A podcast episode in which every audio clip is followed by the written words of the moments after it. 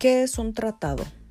Es un documento en el que se recoge el acuerdo en materia política, económica, social, etc. Todo esto entre dos estados.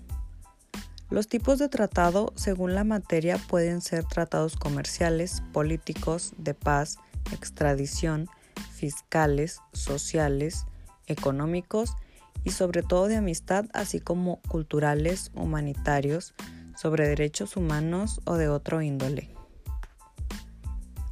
Un tratado en particular puede denominarse acuerdo, convención, convenio, carta, estatuto, compromiso, concordato, pacto y protocolo. Los tratados comerciales de México y otros países. El Tratado de Libre Comercio Estados Unidos, Canadá, México.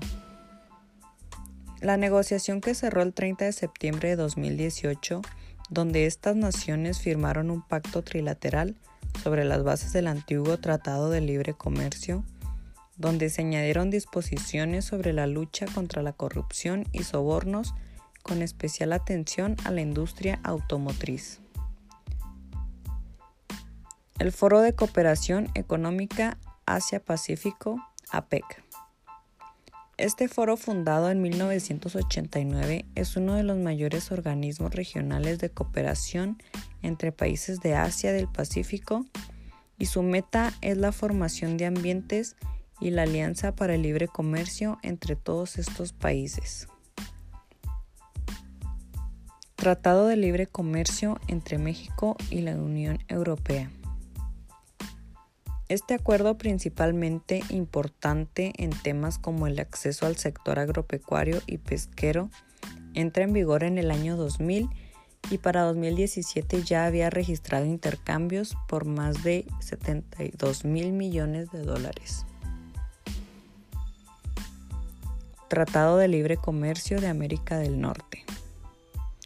Entró en vigencia en 2011 e incluye a países como Costa Rica, Honduras, Guatemala, El Salvador, Nicaragua y por supuesto México. Para el 2016 el comercio en la región, gracias a este tratado, representó el 21% del comercio total de la nación con la región de América Latina. Acuerdo Transpacífico de Cooperación Económica.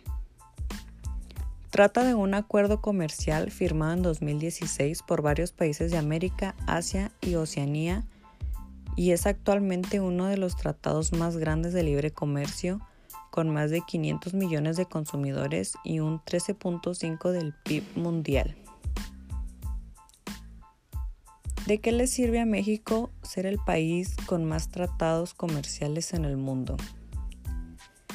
En México son 49 acuerdos diversos que se han firmado con 44 países distintos. Algunos especialistas sostienen que esta apertura económica, que inicia en 1986, ha sido fundamentalmente para superar las distintas crisis financieras.